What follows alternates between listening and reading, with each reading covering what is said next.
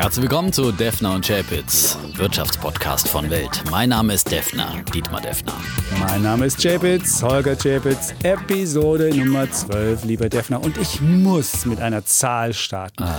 61,46 Prozent. Chapitz hat wieder gestoppt. Das ist der Sprechanteil des unverbesserlichen Optimisten Defner des letzten Podcasts. 61,46 Prozent. Ich musste das letzte Mal Nur ja meine erste du, amtlich ja. gewonnene Wette äh, feiern. Ja, das musste einfach mal sein. Ja. Frankreich ist Weltmeister Weltmeister geworden. Ich habe es richtig vorausgesagt. Ja? Wunderbar. Also wir werden aber heute ein Beziehungsgespräch zu führen haben, Defner. Das sage ich dir. Das geht so nicht weiter. Über die Rollenverteilung, ja? Ja, über die Rollenverteilung. Wir Kollege Chapitz ist unzufrieden mit seiner Pessimistenrolle, die er einnimmt. Überhaupt nicht. Ich bin, Überhaupt nicht. Ich bin mhm. zufrieden mit meinem Pessimismus. Wir werden heute mal über Optimismus und Pessimismus sprechen. Und ich werde mal erklären, fragen, warum es gut ist, Optimist zu sein. Und wir werden uns fragen, wer besser durchs Leben kommt. Weil am Zum Ende Beispiel. sind wir alle tot und ich frage mich, wie du als Optimist das ertragen kannst. Das Tod. Nein! Ich nutze die Zeit das bis dahin. Darum. Achso, ja, gut. Jeden Tag. Und mit einem Lächeln. Wir ja? nutzen die Zeit weiterhin, ähm, auch über andere Themen zu sprechen, nämlich Bitcoin wird ja, das ist dein Thema. Da bin ich sein. dann mal der Bär mal wieder, weil ich Bitcoin ja äh, nicht unbedingt für eine interessante Anlage halte. Um es mal vorsichtig auszudrücken. Sehr schön. Wir hatten das ja letzte Woche beim Gold. Da ja, war da ich ja auch schon der. der ja, mhm. Und jetzt äh, haben wir Bitcoin, was in einer Art digitales Gold ist. Da werden wir auch drüber reden. Genau. Beides halte ich nicht für besonders interessant. Wir haben natürlich wieder unsere Rubriken Bulle und Bär einmal senken und heben wir jeweils den Daumen. Und das Ganze wird dann nicht diskutiert im Gegensatz zu unseren Themen. Möchtest du anfangen? Ja, nicht mit Bulle und Bär? Nein, mit einem Bär? eine Sache müssen wir, noch, wir müssen ja noch mal bereden. Ach, wir haben ja auch noch äh, Feedback bekommen, ja? Ja, wir haben Feedback Tat. besprochen, das solltest du vielleicht mal ja, sagen. Ja, in der Tat. Post von einer Psychologiestudentin, einer ja. Hörerin. Und sie schreibt, äh, dass sie ein sehr begeisterter Zuhörer geworden ist. Übrigens, sie schreibt, dass sie ein Zuhörer geworden ist, nicht eine Zuhörerin. Ähm, und äh, freut sich, dass sie das Wissen aus dem Sowie Wirtschaftsleistungskurs aus der Schule auch mal wieder zum Einsatz bringen kann. Sie hat uns äh, entdeckt auf der Suche nach aktuellen Themen um Wirtschaft und Politik bei Spotify. Wunderschön. Ja. Dass wir wenigstens sind wir hier, diskutieren wir hier auf äh, Leistungskursniveau. Das ist doch wunderbar. Das siehst du denn? Das, das ist, ist deutlich über meinem und, Niveau. Und, und, wir haben auch noch was zu ETFs bekommen. Auch, äh, dass wir mal über ETFs reden sollen. Und da haben wir sogar eine extra Folge. Wenn der Defner in den Urlaub fährt, wir wissen ja alle, womit er das tut, mit welcher Fluggesellschaft, das haben wir ja mal gelernt hier. Und wohin? Ins äh, Bella und, Italia.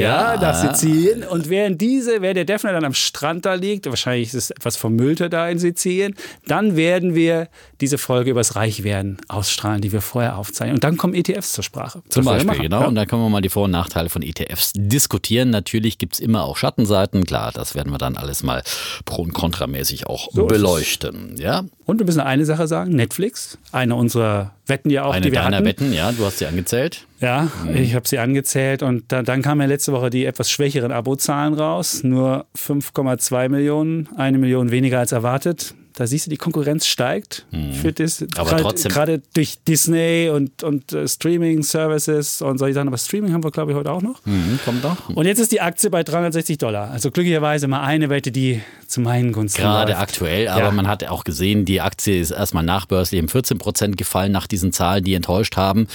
Die Erwartungen sind einfach hoch bei Netflix, auch nachdem der Aktienkurs ja um über 100 Prozent gestiegen ist im ersten Halbjahr, hat sich dann auch am nächsten Handelstag schon wieder berappelt von minus 14 auf nur noch minus 5 Prozent. Also es ist alles relativ und die Aktie kann sich dann auch wieder schnell erholen von solchen kurzzeitigen Zwischentiefschlägen. Stimmt. Bislang hat die es immer wieder geschafft, aber jetzt bis Jahresende, Defner vergiss es, tut sie es nicht mehr. Sie wird unter 400 stehen. Wir haben unsere Rubriken Bulle und Bär und ich lasse dir den Vortritt, damit du auch stimmt. auf deinen Redeanteil kommst. Dass ich Redeanteil mhm. komme. Mein Bär der Woche. Ich würde mit dem Bär anfangen, weil mein Bulle ist etwas komplizierter, aber wir wollen ja niemanden sofort verschrecken. Deswegen komme ich mit meinem Bär der Woche. Das ist relativ simpel.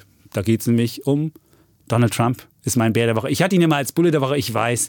Das hat damals. Wir können ja, ja nominieren als Dauerbär der Woche. Ja, diesmal, ich würde auch sagen Dauerbär der Woche. Nämlich der US-Präsident legt sich nicht nur mit ähm, Konkurrenten wie China oder Verbündeten wie Deutschland an. Jetzt hat er auch im Inland, fängt er an, äh, Institutionen zu attackieren. Erst hat er den Geheimdienst so ein bisschen runtergemacht und jetzt hat er es am vergangenen Freitag mit der Notenbank hat er sich angelegt und hat gesagt, die Zinserhöhung der Notenbank, er wäre darüber nicht begeistert, sagt er in einem Fernsehinterview.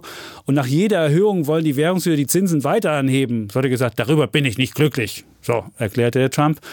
Und er hat jetzt Angst, dass die Währungshüter seinen, seinen Aufschwung torpedieren würden und Amerika einen wichtigen Wettbewerbsvorteil nehmen. Und man muss ja sagen, Bisher war es ja so, dass die US-Präsidenten sich aus der, aus der Geldpolitik rausgehalten haben. Es war so ein ehernes Gesetz, ein ungeschriebenes Gesetz, dass kein Präsident da hingeht und sagt, oh, hohe Zinsen, niedrige Zinsen, sich einfach raushält.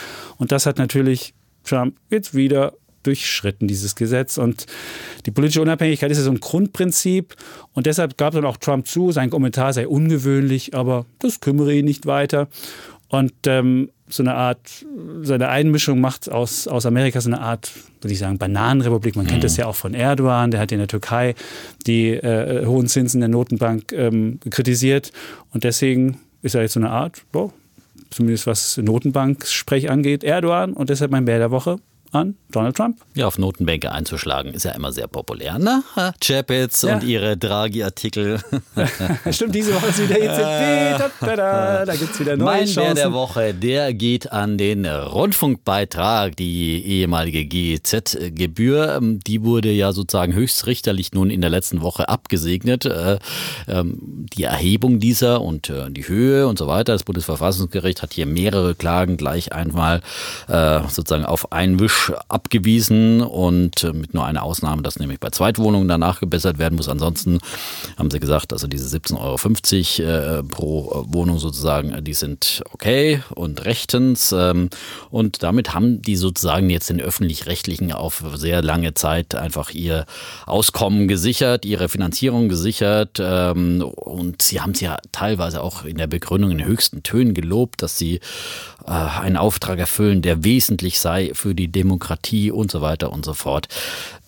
Ich muss sagen, ich bin natürlich parteiisch in der Frage, weil ich bin seit meines Lebens äh, angestellter Mitarbeiter von privaten, früher Hörfunkstationen gewesen und jetzt einer privaten Fernsehstation, auch vorher schon eine andere private äh, Fernsehstation. Ähm, und natürlich ist man da parteiisch, weil man auch sieht, wie die öffentlich-rechtlichen Kollegen teilweise arbeiten.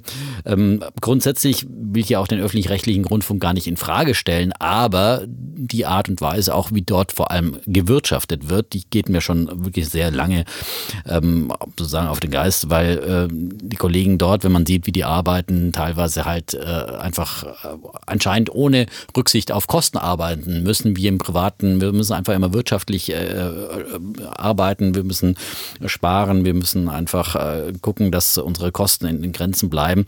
Und bei den öffentlich-rechtlichen haben wir immer das Gefühl, da fällt einfach ähm, der Gebührenregen wie Manna vom Himmel und man muss hier einfach nur gucken, dass man das Geld möglichst schnell ausgibt, damit man eine Rechtfertigung Wirkung hat. Also ähm, sowohl bei Technikern und überall bei, bei der ganzen Arbeitsweise, was man so im Vergleich sieht, wenn unsere Kollegen draußen sind und Reporter von öffentlich-rechtlichen da sind, da sind die Verhältnisse oft sehr unterschiedlich.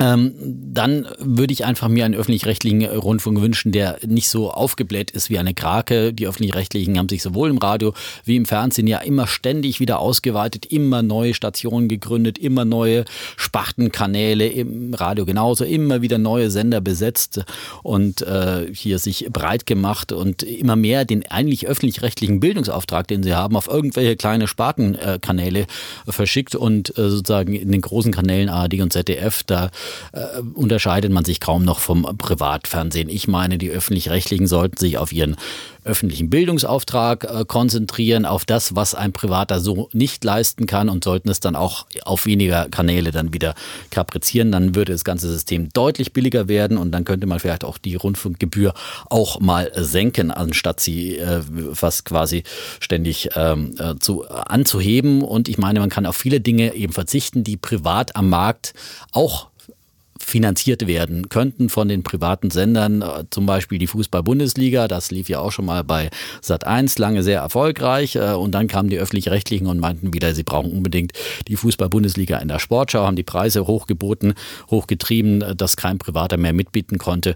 Und äh, ja, dann ist das Ganze natürlich für die Privaten unwirtschaftlich und ist eine totale Wettbewerbsverzerrung. So, das nur einiges zum öffentlich-rechtlichen Rundfunk, da könnte man auch noch abendfüllend sprechen, aber ich will ja meinen Wortanteil hier nicht zu sehr ausweiten, deswegen Mein Bär der Woche geht äh, an den Rundfunkbeitrag. So, meine Damen und Herren, Sie hörten ein äh, Referat zum Thema duales Rundfunksystem in Deutschland. Es sprach. Äh, es sprach, genau, es sprach Dietmar Deffler. Das wunderschön. Wort- das Wort zum hättest wunderschön gesprochen. Also wenn wir hier irgendwann mal mit unserem Podcast nicht mehr sind, können wir dich als äh, Cheflobbyisten des äh, privaten Rundfunks, des VPRT, würde ich dich vorschlagen. Also Ja, wunderbar gemacht. Äh, Ich, ich kann eine Episode, ein paar Argumente ich kann eine gehabt, Episode ja. beisteuern. Ich war beim Presseclub, ähm, beim WDR ist es in Köln und da hatte ich das Problem, dass ich die Kinder dabei hatte und dann haben die gesagt, ach, kein Problem, dann die, haben die Kinder auch gleich noch einen Flug mal zubekommen. Wir haben noch einen Chauffeur bekommen, wo wir abgeholt wurden und dann sind wir da durch das Funkhaus gelaufen, was von einer U-Bahn-Station zur anderen geht und dann kamen wir an tausenden Räumen vorbei und ich fragte so, was ist hier? Ach ja, weiß ich auch nicht.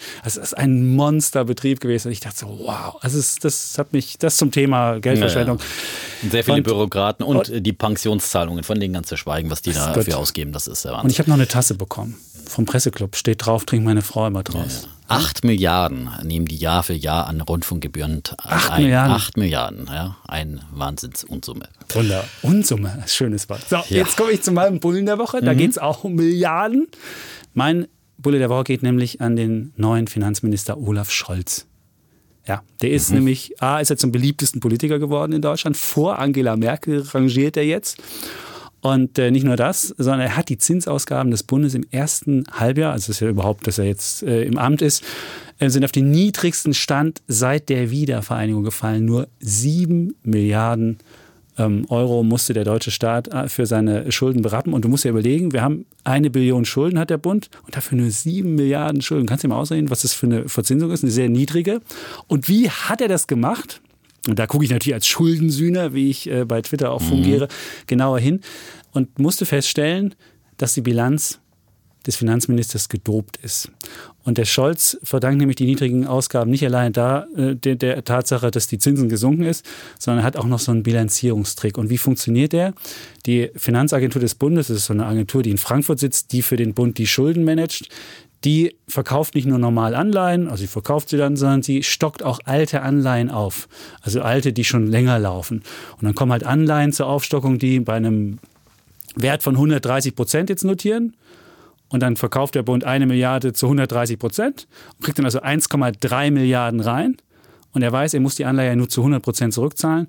Und die Differenz daraus, die 300 Millionen, die werden sofort als Gewinn gebucht. Und so läuft das Ganze. Und das ist natürlich schon ein gewisses Doping, was da drin ist. Und das Lustige in, dem, in der ersten erste Halbjahrbilanz, allein im Juni hat der Bund 800 Millionen Gewinn mit Schuldendienst gemacht. Also stell dir vor, du hast Schulden ganz viele, eine Billion, und du machst damit 800 Millionen Gewinn. Und das ist das Geheimnis, wie wir auf diese niedrigen Schulden kommen, dass wir einfach so ein bisschen ähm, alte Wertpapiere verkaufen und damit Monstergewinne machen. Und deswegen weiß ich gar nicht, ob das jetzt der Bulle der Woche ist, aber ich gebe es trotzdem als Bulle der Woche, weil es eben so niedrige ähm, Zinsen sind und weil der Scholz jetzt der beliebteste Politiker ist. Deswegen mein Bulle der Woche, Olaf Scholz. Ja, verstanden. Meine Damen und Herren, Sie hörten ein Referat von Holger Czapitz zum Thema Staatsfinanzen für Ja. Fortgeschrittene. Ja, ja, Präsentiert aber- von Scholz and Friends. Ja. Aber ich muss sagen, man muss ja wirklich sagen, die meisten Leute haben mit Anleihen nicht so viel zu tun. Aber man muss wissen, man versteht Wirtschaftsgeschichte überall in der Welt, nur wenn man mit Anleihen sich anguckt. Weil alle Staaten dieser Welt verschulden sich mit Anleihen. Und wenn der Anleihemarkt einem wohlgesonnen ist und man niedrige Zinsen hat, dann geht es einem Land gut.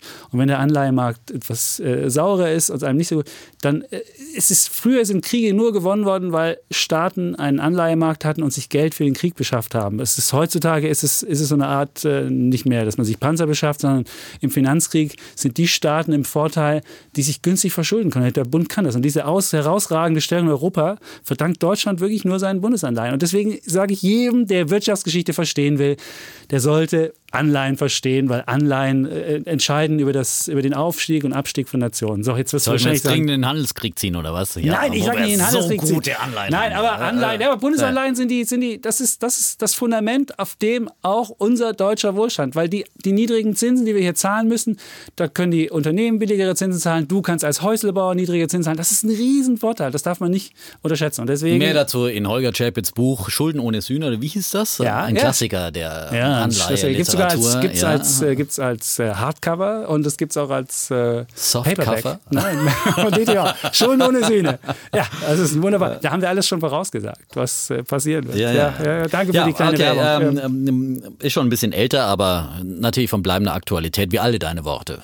Danke, Dietmar. Ja, Jetzt ja. kommst du zu deinem Mein Bulle äh, der Woche. Bullen? Habe ich noch einen? Ja, Du ja. hast einen. Ja, ja. Haben, so. Äh, Und zwar, ja, feiern wir eine Zeitenwende in Deutschland, das Ende einer Ära. Streaming hat zum ersten Mal die CD überholt. Ähm, Also Streamingdienste wie Spotify, Apple Music und Co.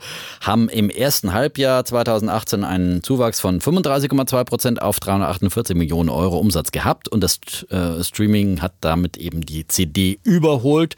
Die CD, ähm, die ähm, ist zurückgegangen um 24,5 Prozent auf 250 Millionen. Damit hat Streaming jetzt einen Marktanteil von 47,8 Prozent und die CD nur noch einen Musikmarktanteil von 34,4 Prozent. Wir sind in Deutschland damit mal wieder spät dran mit dieser Zeitenwende, mit, diesem, mit dieser Marktführerschaft für Streaming in Schweden, wo ja Spotify zu Hause ist. Da hat es schon 2012 geklappt, also vor sechs Jahren. In Nordamerika 2015. Also wir sind äh, mal wieder digital hinten dran. Ist ja alles ein bisschen Neuland für uns, aber ehrlich gesagt, ich war auch sehr spät dran, muss ich sagen. Ähm, und bin umso begeisterter, weil einfach Streaming so klasse ist, weil man zum einen natürlich diesen Zugriff auf diesen unendlichen Musikkatalog hat und man kann dann immer wieder mal gucken, Mensch, äh, hier ein Stück, das man früher mal auf Kassette hatte oder so, kann einfach schön kramen. Und das ganz große, der ganz große Vorteil ist, dass man einfach immer wieder neue Musik entdeckt, weil man immer wieder neue Musik vorgeschlagen bekommt, äh, die einem gefällt und so einfach Woche für Woche äh, interessante neue Musik, interessante neue Künstler entdeckt und einfach sein Musikrepertoire enorm erweitern kann. Und das für zum Beispiel 10 Euro ungefähr im Monat pro Person oder bei Haushaltsabos ist ja noch viel günstiger bei Familienabos. Und ich meine, dafür hat man eben gerade mal eine CD bekommen und jetzt hat man einen quasi unendlichen Musikzugriff. Also mein Bulle der Woche geht an die Streamingdienste. Wunderschön. Und ist es nicht so, dass man in seiner Bubble dann sitzt, weil man doch dann, weiß ich nicht, wenn du dann Marianne Rosenberg gehört hast, er gehört zu mir, dann kriegst du wahrscheinlich als Dann nächstes Heino Schlagervorschläge vorgeschlagen. zum Beispiel, aber du wie hörst kriegst du ja denn auch noch- Neues? Wie kriegst du Neues? Ja, du hörst ja immer wieder mehr Neues und dadurch macht der Algorithmus so. natürlich, kennt äh, sozusagen deinen breiten Musikgeschmack. Du hörst ja nicht nur Schlager, du hörst ja auch dann mal, keine Ahnung, Jazz oder Rock und so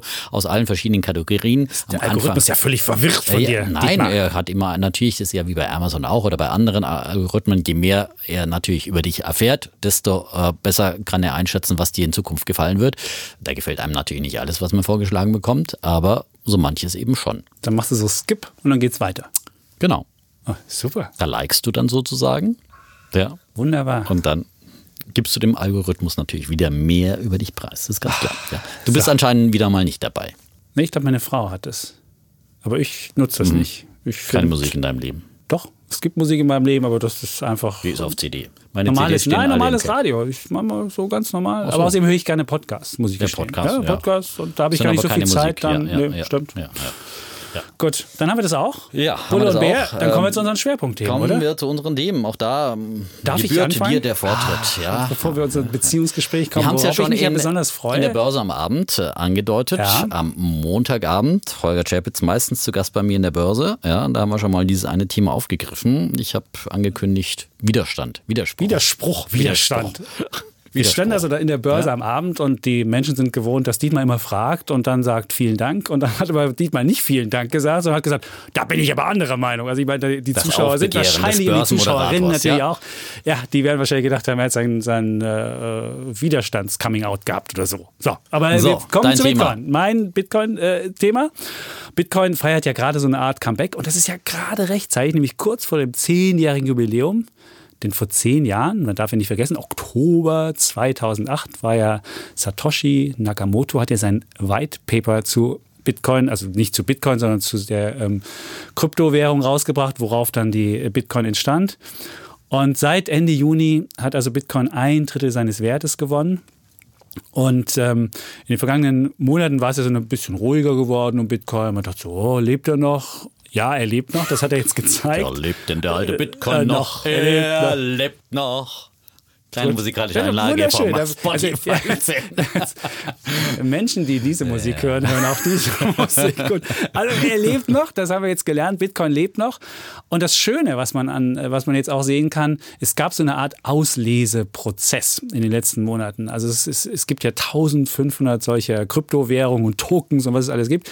Und da hat diese, diese etwas Langeweile dem Bitcoin ganz gut getan, nämlich der Marktanteil von Bitcoin an allen dieser Kryptowährungen ist gestiegen gestiegen von 32 Prozent auf 46 Prozent. Und was zeigt uns das? Dass Bitcoin wahrscheinlich zu denjenigen Währungen gehören wird, die überleben werden.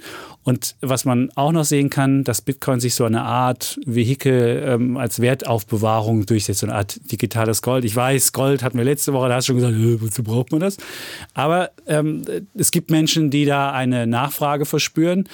Und ähm, deshalb äh, ist Bitcoin sicherlich eine der Währungen, die überleben wird und die auch munter weiterleben wird und wo die Preise wahrscheinlich auch ähm, jetzt nicht mehr so raketenartig steigen, aber sich doch solide nach oben entwickeln. Naja, da habe ich natürlich meine Zweifel dran. Ähm, denn erstmal muss man sagen, okay, die Bitcoin-Währung, der Kurs, der äh, berappelt sich gerade wieder, aber ähm, wer im Dezember äh, 2017 bei 20.000 äh, Dollar eingestiegen ist und jetzt bei 7.700 rumdümpelt, der hat immer noch eben fast äh, über 60 Prozent äh, verloren an Wert, fast zwei Drittel seines Wertes äh, verloren und da kann man in in keinster Weise davon sprechen, dass Bitcoin irgendwie auch nur der Ansatz einer Währung ist, weil es eben den wichtigsten, das wichtigste Kriterium einer Währung äh, nicht erfüllt, äh, äh, keine Wertstabilität aufweisen kann und damit eben als Wertaufbewahrungsmittel komplett ausfällt, wenn ich den Wert innerhalb von wenigen Monaten um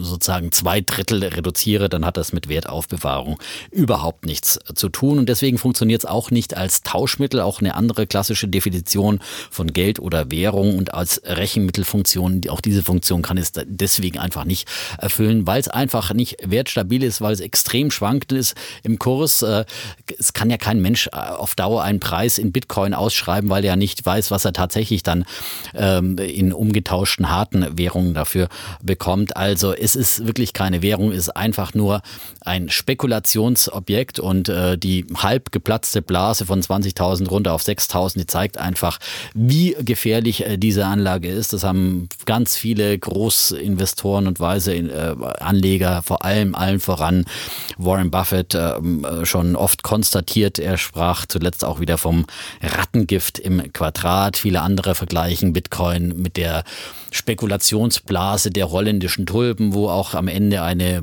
Tulpenzwiebel für den Gegenwert eines Hauses gehandelt wurde, weil die Manie einfach so groß war und genau das Gleiche ist ja beim Bitcoin auch teilweise festzustellen. Im letzten Jahr war die Euphorie grenzenlos und jeder meinte, er muss jetzt eben schnell in Bitcoin rein. Maskenbildnerinnen haben mich gefragt, welche Bitcoin-Aktien die besten sind.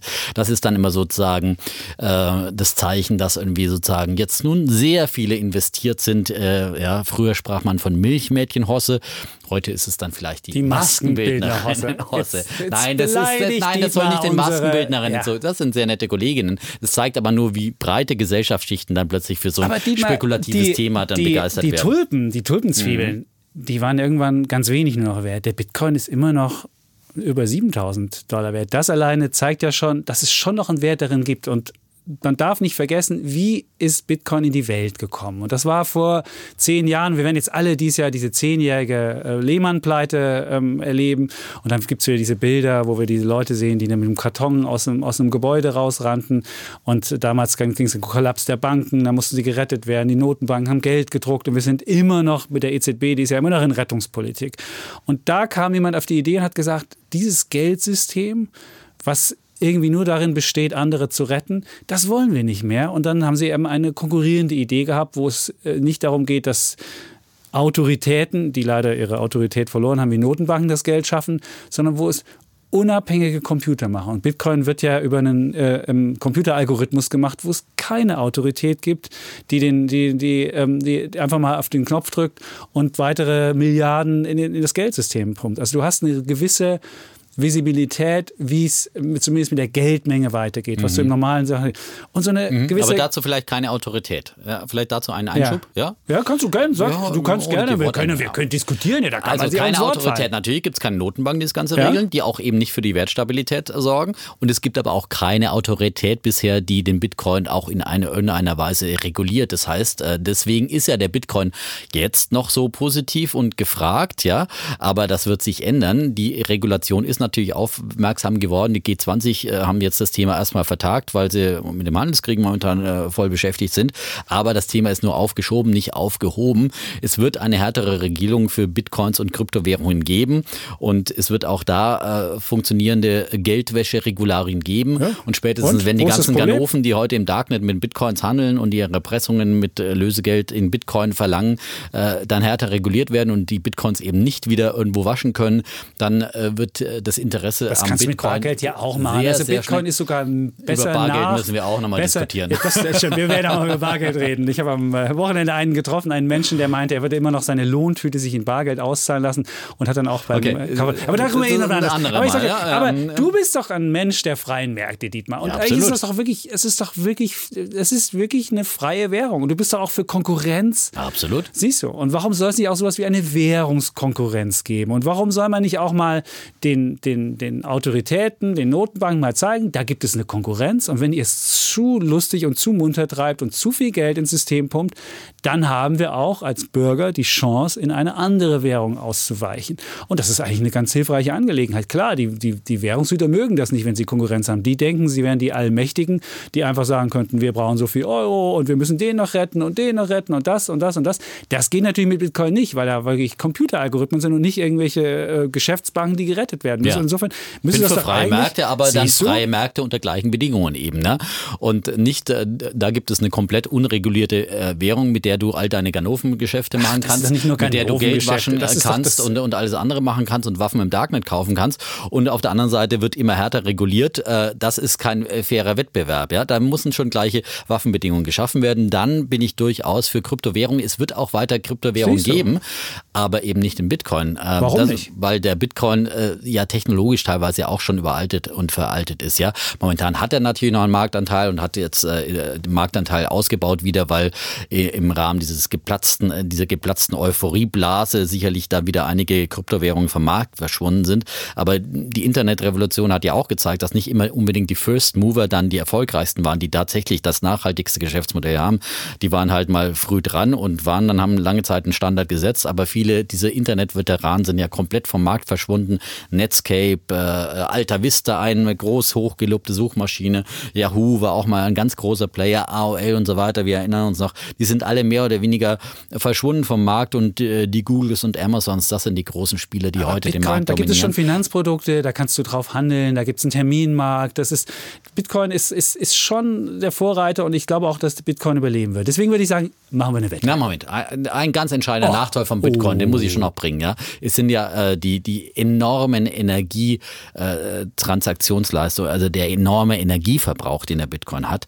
Ähm, äh, denn für das Bitcoin-Mining, für das Erzeugen ja. dieser neuen Bitcoins äh, ähm, und den sozusagen diese ständigen Rechenketten, die dann äh, für die Transaktionen gebraucht werden, werden insgesamt äh, rund 24,5 Terawattstunden pro Jahr verbraucht. Das entspricht in etwa dem Energiebedarf von Nigeria. Umgerechnet auf die Transaktionen sind es dann äh, so viel für eine Transaktion im Bitcoin, so viel wie ein äh, Ein-Personen-Haushalt Strom im Monat verbraucht. Das sind enorme Energiekosten. Aber sagst du uns nicht ja? immer, dass der Mensch ein, ein, ein optimistisches, zukunftsgewandtes Wesen ist, was wahrscheinlich eine Idee haben wird, ja, wie man die Energiekosten wird, senken wird? Ja. Und das wird auch passieren. Genau, natürlich. das wird passieren, aber das wird nicht Bitcoin heißen. Und deswegen sage ich dir, der Bitcoin wird vom Markt verschwinden. Es wird eine andere unter diesen 1500 Kryptowährungen, eine andere Kryptowährung geben, die eben zum Beispiel auch energieeffizienter ist und die andere Bedingungen viel besser verbindet.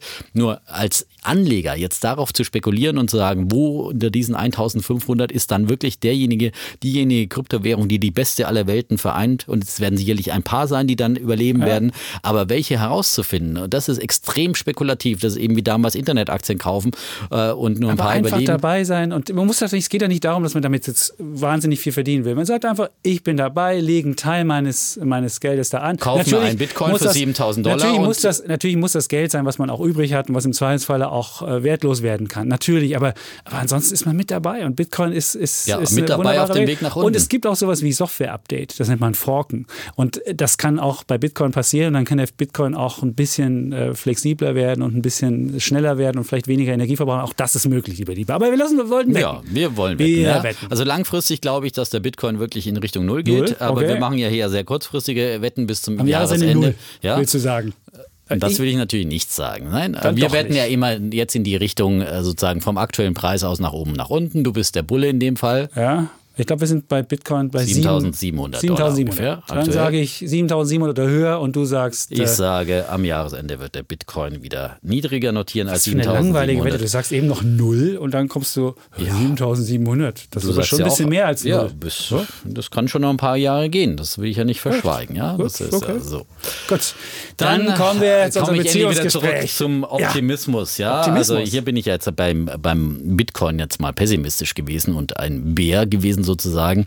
Grundsätzlich bin ich ja hier in dieser Runde, auch sonst im Leben, äh, der Optimist und ich bin der grundsätzlichen Meinung, wir brauchen auf dieser Welt mehr Bullen, wir brauchen mehr Optimisten, dann würde es auf dieser Welt auch anders aussehen. Ähm, ich glaube einfach, dass äh, Bullen grundsätzlich statistisch gesehen schon mal auf der richtigen Seite stehen. Ähm, die Welt verändert sich ja insgesamt zum Positiven durch immer mehr Fortschritt, wird sie wohlhabender, wird sie reicher, verschwindet immer mehr die Armut. Eine Zahl, die ich jetzt gelesen habe, 1981 war die äh, Weltbevölkerung, die von Armut betroffen war, war äh, ein Anteil von 44 Prozent. 2015 ist der Anteil auf 10 Prozent gefallen bei steigender Weltbevölkerung. Oder auch an den Märkten sehen wir ja das. Die Aktienmärkte, die steigen ja im langfristigen Schnitt um etwa acht bis zehn Prozent. Also sie steigen immer an. Also wenn man sozusagen langfristig auf steigende Märkte als Bulle setzt, dann ist man schon mal auf der richtigen Seite. Das so sozusagen diese großen Entwicklungen und äh, im sozusagen äh, individuellen Leben, da glaube ich einfach, dass äh, der Optimismus auch eine sehr selbsterfüllende Prophezeiung ist. Äh, es gibt den schönen Spruch, der einzige Mist, auf dem nichts wächst, ist der Pessimist. Ähm, das Gegenteil ist eben der Optimist. Äh, der Optimismus macht ja mutiger, lässt uns weniger Angst vorm Scheitern haben, äh, uns mehr Wagemut haben und uns bereit sein, neue Ideen zu entwickeln, Visionen und die dann äh, nachzuverfolgen, wie ein Elon Musk und viele andere meiner Vorbilder, die ja auch schon genannt wurden, ja. Ähm, und sich einfach, Tweets sich einfach mehr ja, zuzutrauen das ist, äh, und ja. das macht ein und sozusagen etwas zu unternehmen, zum Unternehmer zu werden ja. und in der Regel dann auch erfolgreich finanziell beruflich erfolgreicher zu werden. Optimismus hilft auch in den zwischenmenschlichen Beziehungen. Man geht offener auf Menschen zu, man traut ihnen mehr zu, man gibt ihnen auch einen Vertrauensvorschuss. Das erleichtert Beziehungen in allen Bereichen.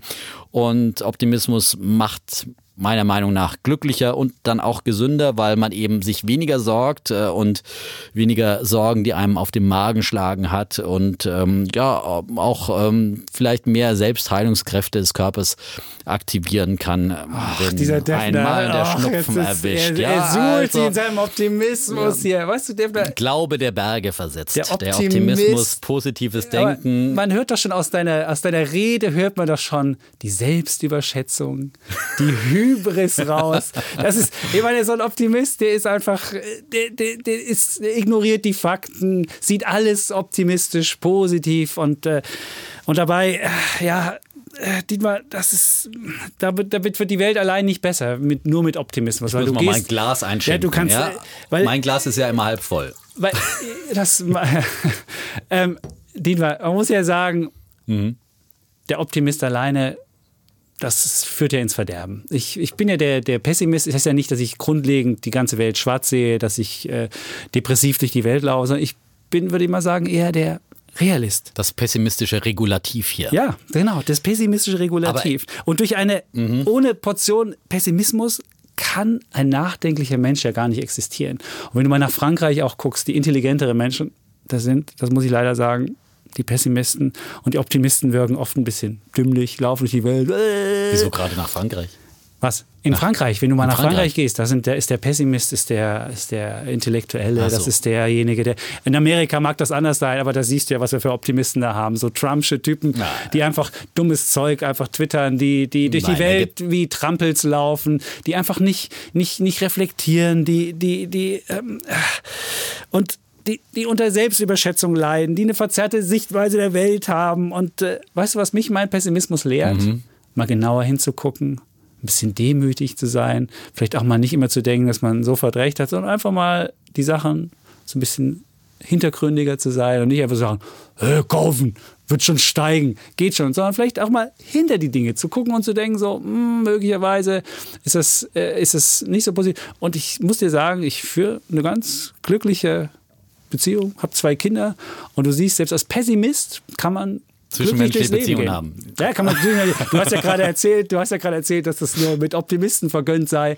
Ähm, das habe ich ja nicht gesagt. Ich habe nur gesagt, dass es manches leichter macht. Aber natürlich ähm, gebe ich dir in, in manchen Punkten auch recht. Man braucht schon ein gewisses Korrektiv. Ja. ja, ja also ja. abhebender Optimismus ist genauso schlecht wie sozusagen abhebender oder nach unten ziehender Pessimismus. Ist gut, wenn man so ab und zu mal wieder ein bisschen ausbalanciert wird und sich vor allem ja auch anderen Meinungen gegenüber öffnet. Nur glaube ich einfach, wenn Pessimismus Pessimisten, äh, die behaupten ja immer, sie sind die Realisten. Ja. ja? Und ja, das, ist, das ist ein absoluter Trugschluss. Ja, sie sollen einfach äh, zugeben, dass sie Pessimisten sind, weil ähm, die Sicht der Welt äh, ist eben immer aus einem gewissen Blickwinkel äh, erfolgt die und vor allem was auch Zukunftsperspektiven anbelangt, die ähm, haben immer eine gewisse Richtung. Da ist das Glas eben entweder halb voll oder halb leer. Dazwischen gibt es eigentlich nichts und dann äh, wird diese subjektive Sicht der Welt und der Zukunftserwartungen geprägt geprägt natürlich von eigenen Erfahrungen, von der Psyche und viel, viel mehr. Den Genpool, den man Aber mitbekommen hat. Aber es braucht doch den Pessimisten, um auch den Fortschritt zu haben. Ich glaube, wenn du die Geschichte dir anguckst, ist es dieses Wechselspiel aus Optimisten und Pessimisten, die den Fortschritt möglich gemacht das haben. Das glaube ich auch. Denn wenn du nur Optimisten hast, die dumpf durch die Welt laufen und wenn du siehst, du hast ja Unternehmertum angesprochen, da gibt es ja auch Zahlen, dass die meisten der, der, der Unternehmen, die gegründet werden, in den ersten fünf Jahren schon wieder weg sind, weil sie äh, zu optimistisch sind. Und da würde vielleicht so ein ja, aber Schutz, wahrscheinlich würden gar keine Unternehmen gegründet, wenn es nur Ach. Pessimisten gäbe. Ja. Die dann sagen, oh, die Statistik sagt, aber so und so viel Prozent sind ja wieder weg. Natürlich also, ist der Optimist auch als hilfreicher Idiot sinnvoll, um Wirtschaftswachstum zu bringen. Das, das würde ich ja gar nicht unter, unter. Aber ich glaube, nur Optimismus ist einfach, das ist, das ist, äh, die, das ist deine Weltsicht, ist zu einfach. Und was wir auch noch bereden sollten, was ja unsere Wetten hier anbetrifft, da, da hast du natürlich schon gesagt, dass die Welt, also die Börsenwelt insbesondere und die Märkte in mehr Jahren nach oben gehen. Ich habe mir mal Statistik angeguckt. Nur 18 von 60 Jahren hat der deutsche Markt Minus gehabt. Also statistisch gesehen bin ich natürlich auf verlorenem Posten, ein Drittel nur. Willst also du jetzt auch Optimist jedes werden? Jedes dritte Jahr äh, kann man. Nein, aber ich will jetzt keinen. Kein, kein, Dann heißt unser Podcast demnächst Bulle und Bulle. Bulle und Bulle. Oder Kleinbulle und Großbulle. Defner und Defner. Du hast sowieso immer zu viel Marktanteil. Da können wir Defner und Defner das Ganze nennen. Das ist wunderbar. Ja. Ach, könnte ich demnächst Selbstgespräch führen? Ja, das ist wunderbar. Nein, also insofern ist ich wirklich so toll. Nein, es ist viel toller. Bin ich, bin ich natürlich wett, bin ich natürlich wett, wettmäßig hier im Nachteil. Deswegen sollten ja, wir unsere Wetten auch mal ein bisschen, bisschen äh, nein, nein, progressiver ich, gestalten nein, und nicht einfach sagen, ja, von jetzt ab hoch, da habe ich Kollege gewonnen. Chapitz will ja immer irgendwelche mathematischen Modelle hier einbringen, ja? die Wetten, aber ich will ein ganz klares... Ich bin klares, ja auch der Intelligente. Ich will, da haben wir es doch. Der will, nein, Pessimist ist der Intelligentere. So ist es ja. natürlich. Ja. Der Kollege will ja immer so irgendwelche Konstrukte hier bauen, wie Zertifikatekonstrukte, wo sich keiner mehr durchschaut am Ende, sondern ich sage ganz klar, es gibt entweder äh, Daumen hoch oder Daumen runter und äh, das ab dem jetzigen ab dem Zeitpunkt der Wette, das ist eine faire Wette und dann können wir nämlich am Ende des Jahres auch zeigen, dass äh, der Bulle oder der Bär dann ja, auch tatsächlich gewonnen hat. Wenn aber schon in 30 Prozent der Fälle nur äh, der DAX runtergeht, ja, dann habe ich in jedem dritten Jahr die Chance, hier überhaupt mal zu gewinnen.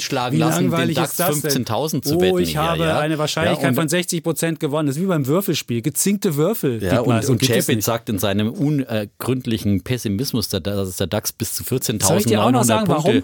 bis zum Jahresende Aber steigen Dietmar, warum, warum gibt es, es gibt ja von, von Daniel Kahnemann, er hat ja in seinem Buch äh, Thinking Slow and Fast, ich glaube, oder Fast or Slow so rum, hat er auch gesagt, warum die Menschen so eine Verlustaversion haben. Also sie nehmen Verluste an den Märkten viel stärker wahr als Gewinne. Und das liegt einfach daran, wenn du Pessimist bist, dann musst du natürlich, hast du immer ein bisschen Angst und diese Angst äh, hilft dir immer dabei, dass du nicht vom Löwen gefressen wirst. Das ist halt einfach, das ist einfach in der DNA so gespeichert bei den Menschen. Wenn die Leute nicht pessimistisch gewesen wären und vorsichtig agiert hätten, sondern immer so, oh, ich renn mal los, oh, da kommt der Löwe, mach noch ein Selfie mit ihm, dann, dann gehst du halt eher drauf. Und Ja, deswegen haben sie auch die Pessimisten eher in der Welt Ja, fortgepflanzt. deswegen haben die in der weil die- Steinzeit überlebt, die Ja, die Pessimisten. Pessimisten. ja. Allerdings müssen wir wissen, es gibt jetzt keine Löwen-Säbelzahntiger mehr, vor denen wir davon rennen müssen und die jedes Mal eine Lebensgefahr für uns bedeuten. Und deswegen macht dieses Rudelverhalten, das sich von den Pessimisten dann zeigt, an den Märkten halt überhaupt keinen Sinn. Das sind eben diese Trugschlüsse. Und Weil deswegen, ich habe die größere Überlebenschance. Ja, aber es gibt keine Säbelzahntiger mehr. Aber es gibt Hallo. andere Risiken und du musst ja auch sehen, es gibt politische Risiken, Ja, die wir aber haben. deswegen- wir haben Trump, Ja, wir aber- haben Brexit, alle Sachen. Also es geht nicht immer nur Aber stabil nach auf, die rennen halt dann oben. jedes Mal davon, wenn der DAX wieder irgendwie 1% ins Minus und Twitter, äh, Trump irgendwas twittert. Und die Gefahr ist einfach groß, dass man immer an den Tiefpunkten aussteigt und dann eben nicht dabei ist, wenn die Erholung wieder kommt, ja? Nein, also das, das will ich ja gar nicht sein. Das, dafür will ich auch gar nicht sprechen. Nur man darf nicht denken, ach, es geht immer linear nach oben und deswegen muss ich immer kaufen, kaufen, kaufen, kaufen. Ich muss ja auch sagen, dass mein, mein, mein Optimismus oft auch schon viele Entscheidungen hat treffen lassen. Das möchte ich jetzt einfach auch mal zuräumen, weil man zu hohe Risiken dann eingeht, ja, und sich selbst überschätzt. Das war in meiner jugendlichen Leichtsinnigkeit auch schon der Fall, aber man wird ja auch älter und weiser. Und deswegen schätze ich ja durchaus hier unsere wöchentliche Diskussion, Und die soll mich dann Sie immer wieder auf den. Boden der Genau. Realität etwas Versöhnlich. zurückholt. Jetzt ja. haben wir ein persönlich. Unser Beziehungsgespräch endet versöhnlich. Denn da haben wir jetzt auch keine Wette. wir haben keine Wette. Wir haben keine weil, Wette. ähm, weil sonst würde er ja gewinnen, weil der DAX ja in 70 Prozent der Fälle nach oben geht und das Oder, äh, und da jetzt ja, noch den oder wir langfristig alle tot sind, ja, Da dann würde würde ich gewinnen. Würdest du gewinnen, Ja, ja. du, also, es also. kommt dann, ne, wie gesagt, das kann man nicht einfach formulieren, aber äh, bedenkt, dass es ein gutes Format ist, wenn man Ja. die Argumente austauscht. Und jetzt sind wir gespannt. Wir könnten natürlich abstimmen lassen, ob, der ob wir mehr Pessimisten oder mehr Optimisten haben, die uns man kann uns schreiben unter wirtschaftspodcast.welt.de. Genau. Und man kann uns natürlich abonnieren bei iTunes. Da hätten wir gerne sowohl für Pessimismus und Optimismus fünf Sterne. Fünf Sterne, da sind genau. wir ganz bescheiden. Wir sind die fünf Sterne. man kann uns auch bei. Spotify hören, man kann es bei welt.de-podcast sind Ah, wir ja, zu und wir Hause. sollten ja auch noch, wir wollten auch noch gerne den Kollegen Schwarzkopf empfehlen. Schon ja. wieder, das hast du letzte Woche doch schon Ach so. gemacht. Also jetzt schon wieder. Zum dachte- zweiten Mal empfiehlt er ich ihn. will- Kollege Schwarzkopf macht einen ein tollen Podcast Fan von, Inside USA. Ja, Ja, das ist die toll. politische Das ist Sicht wie der Dinge. wie ja. hört sich wie ein, wie ein cooles Hörbuch an. Ja, ist sehr, schön. witzig. Also sehr ist wirklich, witzig. Bisschen kürzer ja, als unsere, aber er ist ja auch alleine. Stimmt. Und ist nur alle zwei. Wochen. Ja, genau. Hat er uns eigentlich auch empfohlen? Sollte er dringend tun. Auf jeden Fall. Ja, gut. Dann sind wir durch. Wir sagen Tschüss und Ciao. Wir bleiben doch Bulle und Bär. Defner und Chapitz.